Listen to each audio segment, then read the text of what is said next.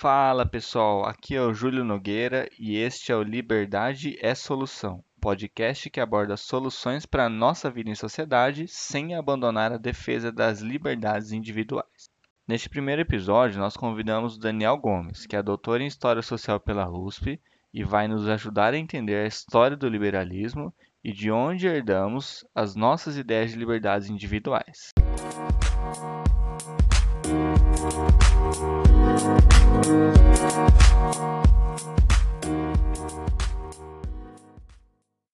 Então, fala Daniel, tudo bem? Fala Júlio, beleza? Beleza, cara. Muito prazer te conhecer. Obrigado por aceitar o meu convite aí. Pô, eu que agradeço. Acho que é um tipo de papo, é um tipo de conversa que é sempre importante fazer, né? A gente está aqui nessa, nessa função, né? Como dizem os, os mais jovens, de tentar né, divulgar o conhecimento, fazer uma história pública, né? Como a gente fala hoje em dia, conversar não apenas com os nossos pares e com os nossos alunos, que é uma coisa importante, mas também conversar com os mais diversos setores da sociedade, né? Eu acho que é uma coisa que o, que o pessoal da academia, que os historiadores, no nosso caso, estão cada vez mais entendendo como é importante, né? Legal, Daniel. Valeu, cara. Bom, se você puder aí começar se apresentando, quem é o Daniel, por que ele escolheu esse caminho, o que ele faz, é o que ele fez. Vamos é bom. É, o que é o Daniel? Uma pergunta sempre muito complicada, né? Porque essa pergunta, isso tem a ver com o que a gente vai falar depois. Pode parecer que não, mas tem. Essa pergunta pressupõe um ser, né? Como hum. se eu fosse uma coisa unificada a todo momento, a todas as épocas, em todas as circunstâncias, né? Então eu, Daniel, eu tenho uma noção um pouco mais fluida do ser, né? Eu acho que o ser não é, né? Eu acho que o ser vai se fazendo, eu acho que o ser mais está do que ele é. Isso tem tudo a ver com a nossa conversa. Mas, de qualquer maneira, eu acho que a gente pode perguntar, entender o que me levou né, a estar tá aqui discutindo, falando sobre liberalismo, né, falando sobre esse tema. É, eu sou formado em História, né, estudei História na USP, na FEFELESH, e eu fiz uma pesquisa desde a minha graduação né, com o professor Modesto Florenzano, né, que é um italiano, que deu aula por muitos anos na USP e hoje é aposentado. O Modesto ele foi o primeiro, até onde eu sei, tenho quase certeza que ele foi o primeiro, a fazer um estudo histórico, né, do ponto de vista dos historiadores, sobre o Burke. Né? Ele foi um dos primeiros a estudar o Edmund Burke aqui no Brasil. E justamente um pouco na linha das pesquisas do meu orientador, eu, desde a minha missão científica, comecei a trabalhar o Thomas Paine. Né? E aí depois eu, eu fiz um mestrado sobre o Paine, e, e, no contexto da minha qualificação de mestrado, né, qualificação de mestrado, para o ouvinte que não sabe, é, na USP é quando a gente apresenta um pedaço do mestrado, para as pessoas avaliarem se está indo tudo bem, se eu estou trabalhando, se eu estou fazendo nada, né? Uma coisa. E aí, se eu estiver fazendo nada, eles expulsam a gente do mestrado nesse momento. Uhum. E durante a minha qualificação, eu apresentei lá uma centena de páginas já prontas.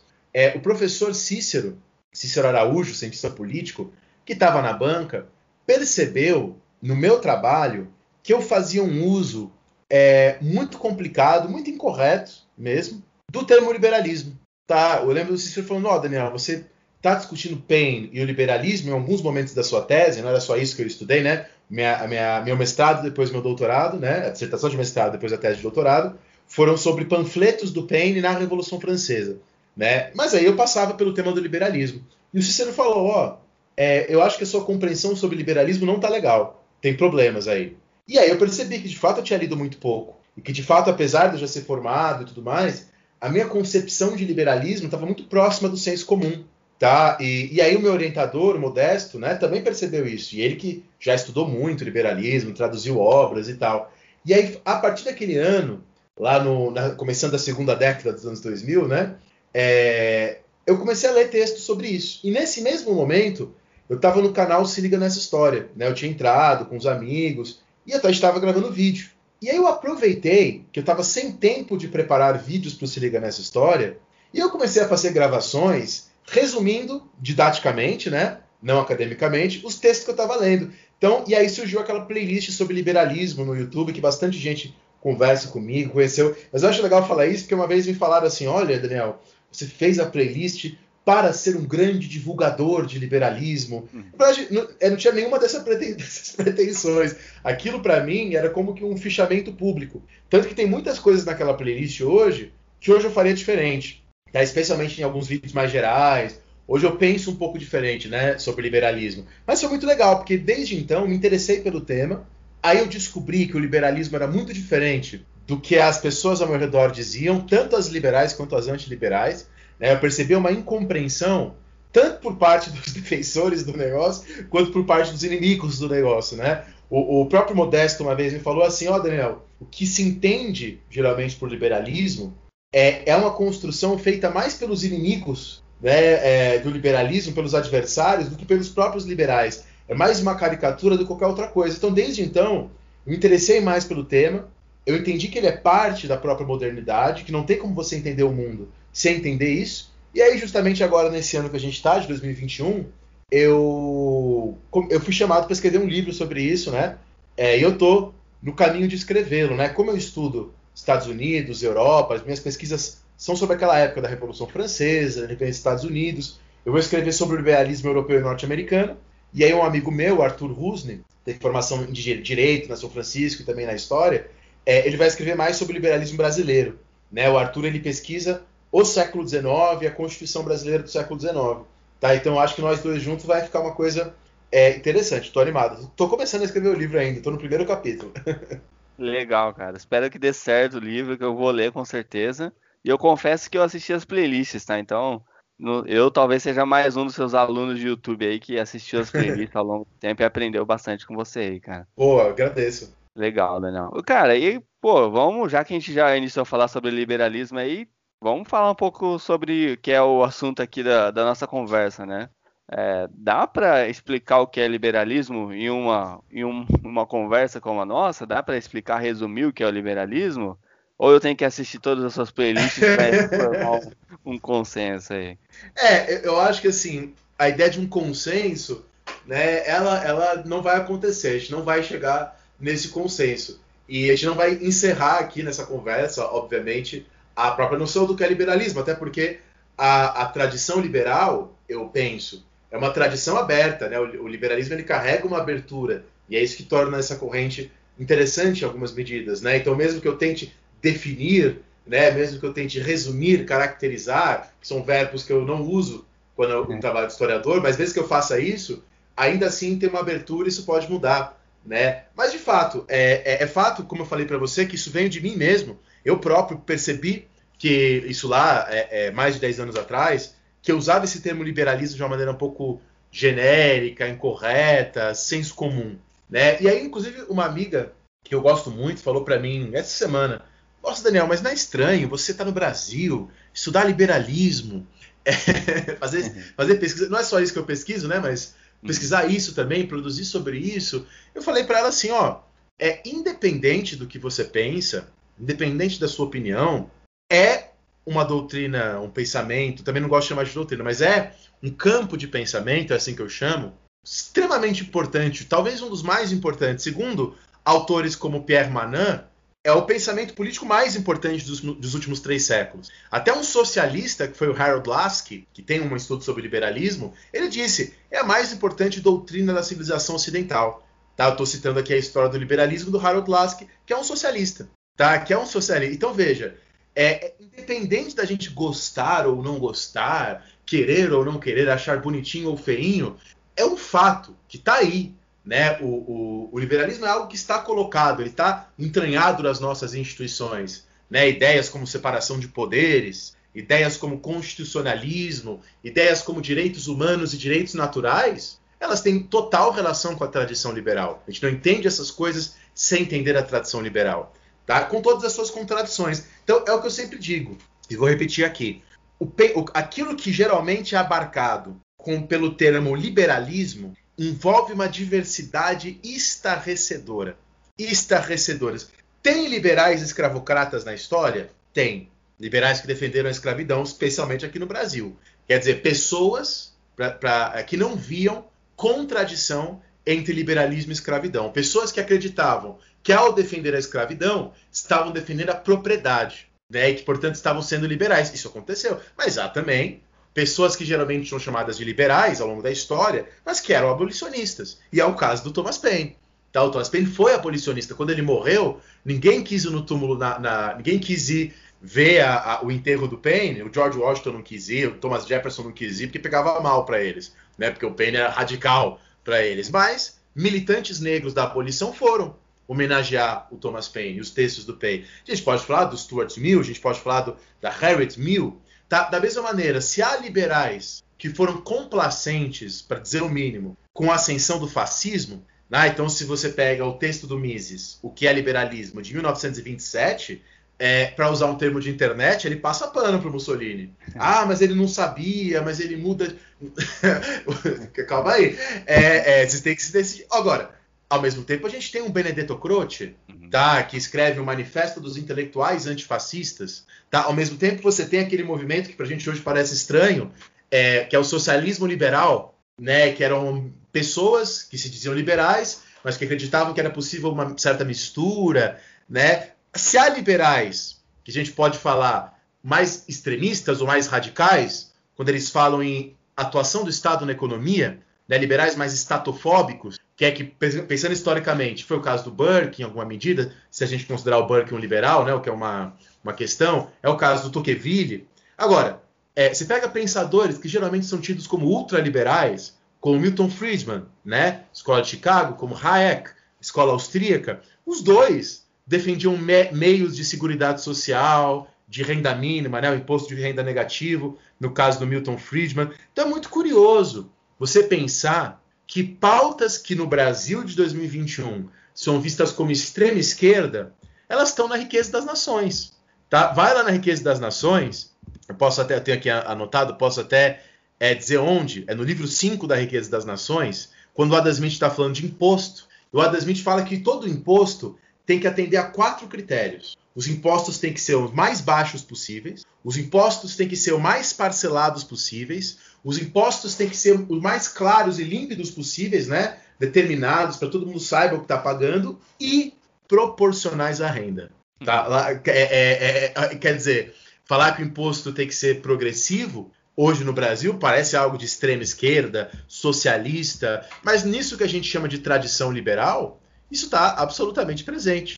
Tá? Ou outro, outro liberal, o Marquês de Condorcet, num texto chamado Sobre as Assembleias Provinciais, ele fala, isso no século XVIII, que o Estado pode fechar uma indústria ou obrigá-la a mudar de um lugar em defesa do meio ambiente. Tá? Ele usou a expressão qualidade do ar e limpeza dos rios. Né? Tudo isso eu estou dizendo para dizer que eu não acho que o liberalismo seja incompatível com segurança social, com humanitarismo, com alguma forma de imposto progressivo, de imposto de renda, ou mesmo de alguma forma de renda básica tá? ou com alguma forma de preservação do meio ambiente. A gente vê que pautas que hoje são vistas como extremamente socialistas estavam nesse contexto aí associadas ao liberalismo. Associados ao liberalismo. Então, quer dizer, é, é, o que é, portanto, o liberalismo? Aí tem uma questão mais profunda que eu não vou entrar aqui, né? Porque senão o podcast ficaria longuíssimo, que é mesmo uma questão metodológica. Eu não acho que, que, que o liberalismo é uma doutrina, porque doutrina pressupõe ali uma série de coisas fixas. Tá? Eu não acho que o liberalismo tem uma essência, por isso que eu brinquei que eu não tenho uma essência, porque a essência pressupõe uma certa imutabilidade.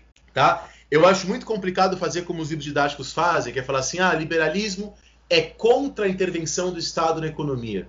Mas espera aí, um autor liberal ele pode ser a favor de uma polícia forte na defesa da propriedade privada? Isso não é uma forma de intervenção na economia? A, a não intervenção do Estado na economia é uma expressão genérica. Estado pode ser muitas coisas. O que, o que é Estado para Adam Smith não, é na, não tem nada a ver com o que é Estado para a gente. Tá? Intervenção pode ser muitas coisas. Ora, às vezes um liberal ele pode não querer uma intervenção no sentido de empresas públicas, mas ele pode querer uma intervenção contundente no que diz respeito à saúde e educação. Então a gente tem que definir o que é Estado, o que é intervenção. Talvez se a gente substituísse não intervenção por intervenção eficiente, né? intervenção onde a gente maximiza os efeitos, os benefícios, e não onde a gente os minimiza, talvez ficasse um pouco mais preciso, né? O que nós pesquisadores de humanas fazemos é tentar o máximo que for possível é uma, buscar uma precisão, né, nas nossas palavras. O que eu sempre digo e repito é que não existe uma Bíblia do que é o liberalismo puro, genuíno, essencial. E aí, se você aproxima disso, você é mais liberal. Se você se afasta disso, você é menos liberal. Não tem essa Bíblia. O que a gente tem ao longo da história são várias pessoas pensando, várias pessoas escrevendo, várias pessoas debatendo e respondendo a problemas distintos. É por isso que eu concordo com aquele que foi um dos nossos maiores liberais brasileiros no século passado, que foi o Melchior, José Guilherme Alves Melchior. É, discordo de várias coisas do, da vida política do Melchior, tá? Só para deixar isso claro para quem está ouvindo a gente. Mas é, o livro do Melchior sobre liberalismo é muito bom, é uma recomendação que eu deixo aqui. É, e o Melchior ele diz nesse livro assim: é melhor descrever o liberalismo do que tentar defini-lo. Tá, o que ele está dizendo aqui é que você não vai encontrar uma definição do que é liberalismo. Você vai encontrar uma história.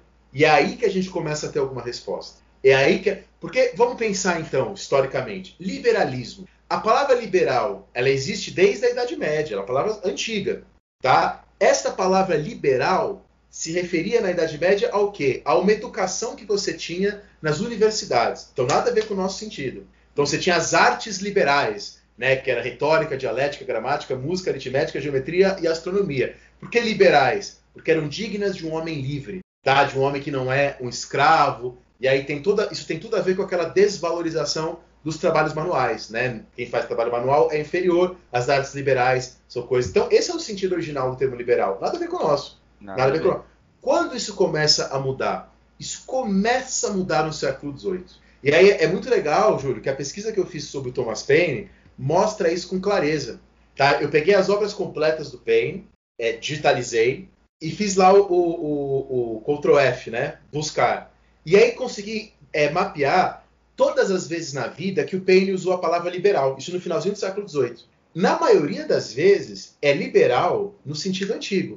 No sentido de, ah, você é uma boa pessoa, você é liberal. Você tem sentimentos liberais, ele fala, você tem sentimentos generosos. Então, no século XVIII, isto é, 200 anos atrás, a palavra ainda tinha outro sentido. Só que no mesmo século XVIII, mesmo no Paine, a gente já começa a ver mudanças. Então tem um momento que o Paine fala lá numa carta, é numa carta para o George Washington, que ele diz, ó, oh, um sistema liberal de livre comércio. Hum, aí a gente começa a ver a transformação dos usos das palavras, tá? Isso a gente verifica no Jeremy Bentham, no Adam Smith. Então o Adam Smith fala na Riqueza das Nações, um sistema liberal de exportação e importação. Ninguém fala liberalismo ainda, mas fala, já começa-se a usar o termo liberal no sentido de não intervenção, no sentido de, de menos Estado, menos atuação, algo assim. Aí, quem que, quem que acrescenta o sufixo ismo né, ao liberal? Foram os espanhóis, tá? no contexto das revoluções. Então, quando o Napoleão invade a Espanha, no comecinho do século XIX, você vai ter um grupo chamado Os Liberais. Tá? E esses Os Liberais vão chamar de Os Servis, né, liberales, servires, aqueles que eram contrários ao governo representativo e à Constituição. Se você é contra a Constituição e representação, você não é liberal, você é servil. Quer dizer, o termo liberal vai ganhando um sentido político no século XIX. É, tem uma carta que eu, eu pude ir para a Espanha no, no, no, no, século passado, no, ano, no ano passado, é, é, eu fui para a Espanha e lá tinha uma carta de um jurista espanhol chamado Gaspar Melchior de Jovellanos. E Jovellanos ele escreve é, para um general francês chamado Sebastiani, ele escreve uma carta usando o termo as suas ideias liberais, referindo-se às ideias da Revolução Francesa. Tá? E depois ele usa como sinônimo de ideias liberais princípios humanos. Tá? E aí os, os espanhóis, que resistiam a Napoleão, mas também eram contrários ao absolutismo, ao mesmo tempo contrários ao absolutismo e ao mesmo tempo resistentes a Napoleão. Né? Então eles tinham algo de herança da Revolução Francesa, mas contrários àquilo que a Revolução Francesa acabou acontecendo. Tá? Eles começam a usar o termo liberalismo. Tá? É, é, e aí, você pega os dicionários de Oxford no século XIX, tá? em 1816, nos dicionários de Oxford, em língua inglesa, você tinha o termo liberal, mas era em espanhol. Então era uma palavra espanhola. Em 1816 era assim. Agora, até 1816. Nesse ano de 1816, começa a mudar a coisa e eles começam a falar em liberal.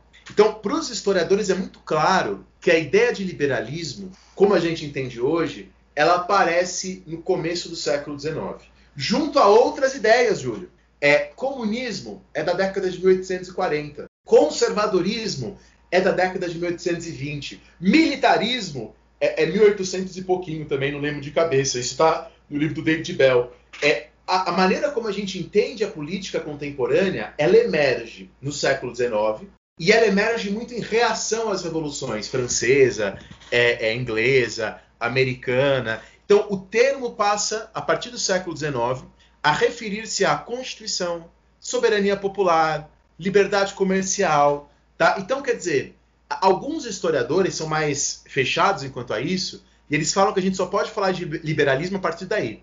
Porque, assim, falar, falar que o Locke é liberal. Complicado. O Locke está falando de outras coisas, são outros problemas, são outras. É claro, a, os liberais do século XIX se apropriam de Locke. E é por isso que, para a gente, o Locke parece o antecessor do liberalismo. Mas assim, ele não era antecessor do liberalismo porque ele não sabia o que ia acontecer no futuro. Ele estava lá no, no, século XVII, coitado. Ele não, tinha, ele não sabia o que ia acontecer depois. Né? É, os problemas dele eram outros. As questões dele eram outras. Tá? Os historiadores não gostam de chamar o Locke de liberal por isso. Alguns historiadores, e é o meu caso, são mais flexíveis e falam: ó, oh, tudo bem, é, o liberalismo, propriamente dito, século XIX em diante. Mas, no século XVIII e XVII, a gente pode juntar essas ideias que são importantes para o liberalismo depois e chamá-las de liberalismo clássico. Tá? Mas não que ele existiu, mas, mas é um método mesmo para a gente compreender a formação do liberalismo. Legal. Tá? Mas, novamente, você pega no século XIX, há exceções, mas a imensa maioria dos liberais no século XIX eram contrários à democracia. A imensa maioria. Por quê? Porque eles acreditavam que se tivesse democracia, o povo ia acabar com a propriedade privada. Se tivesse os primeiros a formularem isso são os liberais franceses, né? O Guizot, o Constant, chegando até o Tocqueville. Tá? A gente chama esse movimento de um liberalismo doutrinário francês, tá? Que é um liberalismo patentemente antidemocrático. Só que no mesmo século XIX você tem coisa pior, tá? Você tem nomes que vão girar em torno do Spencer, do Herbert Spencer, que, é, que vão tentar combinar o liberalismo com formas de racismo terríveis. Tá? Falei aqui no Brasil, você tem os liberais escravistas, mas no mesmo século XIX, você tem um movimento na Inglaterra do Green, né, do, do, do Hobhouse, que são chamados o, o movimento chamado liberalismo social, que já é outra vertente, né, que vai dizer que o Estado é uma ameaça à liberdade, sim, mas a extrema pobreza, a extrema desigualdade também. Então, é um certo equilíbrio entre o Estado atuando para diminuir a pobreza, não, não um Estado total, não um Estado socialista, mas algo que depois a gente vai chamar de social-democracia. Né? É, é, o Keynes, que é, na, que é, da Inglaterra da primeira metade do século XX, é muito tributário desse povo. É, muito, é, por isso que quando eu coloco o Keynes dentro de uma tradição liberal, é por isso. Tá? O liberalismo social é uma forma do liberalismo. Como a gente tem esses liberalismos racistas, esses liberalismos é, é, antidemocráticos, doutrinários, e aí no século XX, né, você vai quando você fala escola austríaca, quando você fala escola de Chicago, né? Quando você fala em social liberalismo, e aí tem o termo neoliberalismo também, tem gente que não gosta, tem gente que gosta, porque de fato ele, ele assumiu uma, uma conotação muito pejorativa né, para um grupo. Bom, o que eu quero dizer é que o movimento diverso, tá? É que é um movimento que comporta uma grande diversidade. Me parece que apesar da diversidade, e aí eu estou respondendo a sua pergunta, é, é, mas é foi importante dar esse giro, né, até para as pessoas entenderem. Mas me parece que apesar dessa diversidade, a gente pode encontrar alguns limites, né?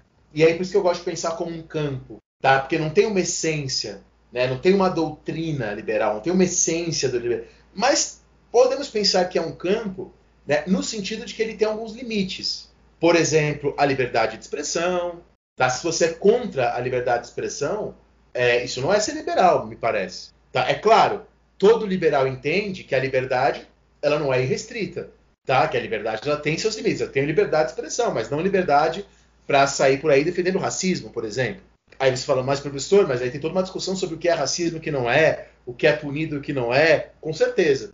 Né? A gente não vai fazer essa discussão aqui, né, novamente, porque uhum. não, é o não é nosso propósito aqui. Mas essa, a existência dessa discussão é importante, faz parte do liberalismo. Então, o liberalismo não vai ser contra a ideia de propriedade privada, tá? Então, propriedade privada, liberdade de expressão, a ideia de liberdades individuais. Então é um campo mesmo. Tá? Aí se você é contra a liberdade de expressão, as liberdades individuais, aí você sai desse campo. Mas é claro que essa minha definição, ela, ela não é perfeita. Ela tem problemas, porque vão, vai, vão existir liberais que vão dizer, mas poxa, é, é, por mais que alguém que defenda a renda mínima seja a favor da propriedade privada, como foi o Payne, como foi em certa medida o Friedman, ah, mas eu acho que a renda mínima é uma ameaça à propriedade privada e, portanto, não é liberal da gente que vai dizer isso, né? Mas, enfim, eu acredito que essas coisas sejam debates que estão dentro de um campo.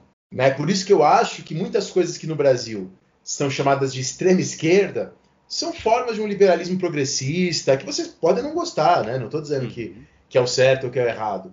Tá? Tô dizendo que eles estão dentro, penso eu, de certos limites. Tá? É, é, é eu acho que é, que é, um pouco isso. Né? Então, que a gente pode pensar que, resumindo então, não existindo um livro que defina o que é ou que não é liberalismo, o liberalismo não é uma doutrina.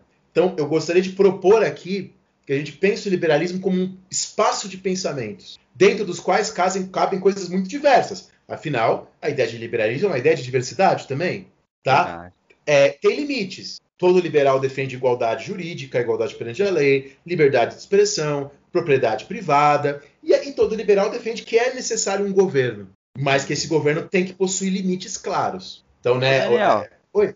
E, e, por exemplo, agora que eu entendi que o liberalismo ele não se resume, né? O máximo que a gente consegue fazer é descrevê-lo, né? É, e aí eu entendi que algumas ideias delimitam esse campo, né, que seriam ideias que são, digamos, inegociáveis, mas elas são debatíveis, né? Sei lá se existe essa palavra, Perfeito, mas ótimo, de alguma maneira elas são inegociáveis, né? Porque são ideias que é, não dá para ser liberal e ser contra a liberdade de expressão, ou ser contra a liberdade de imprensa, é, ou ser contra a liberdade individuais, né? Alguma coisa eu entendi da sua fala, né? Mas o que e aí tentando puxar um pouco da história moderna aí, né? Talvez você consiga ajudar a fechar um pouco na minha cabeça aqui essa questão do liberalismo, né? O que das nossas democracias aqui, não falando sobre o Brasil, mas em geral, né? Das nossas democracias modernas, o que, que a gente herda? Que a gente pode falar assim, a gente herda dessas ideias liberais, né? Eu vi que você falou no meio da sua fala, ó, é, é, a divisão de poderes, né? essa divisão tripartite, né? De poderes, essa divisão de poderes, ela é uma ideia oriunda de ideias liberais, assim, o que mais, assim, o que é que a gente vive hoje que a gente nem sabe que pode ter vindo de ideias liberais, assim? É, e, e aí eu acho aí duas coisas interessantes para falar sobre isso e responder a sua pergunta, né? É, é interessante que as pessoas entendam que a gente está falando aqui, e a minha fala é nesse sentido, em ideias, né? E não em práticas, né? A gente é. não, nenhum de nós aqui tá, é um tributário de um otimismo jurídico de acreditar que basta uma lei, basta estar algo na Constituição que este algo existe, né, na realidade, do ponto de vista da realidade social, né? Então, assim, as ideias que fundamentam a Constituição brasileira mesmo são ideias cujas origens estão nos pensadores liberais. Claro que essas ideias têm uma história. Não estou dizendo que elas estão iguais estavam em Montesquieu, né? É, mas estou dizendo que o, o, o Voltaire é o primeiro a usar o termo direitos humanos lá no século XVIII Tá? E depois esse termo vai se difundir na Revolução Francesa. O Paine vai escrever, o Thomas Paine vai escrever os direitos do homem na Revolução Francesa. A gente associa a Montesquieu uma ideia de, de não só de separação de poderes, mas principalmente de vigilância entre os poderes. Né? Quando Montesquieu fala em separação de poderes, né, isso o Althusser deixa muito claro no livro dele sobre Montesquieu.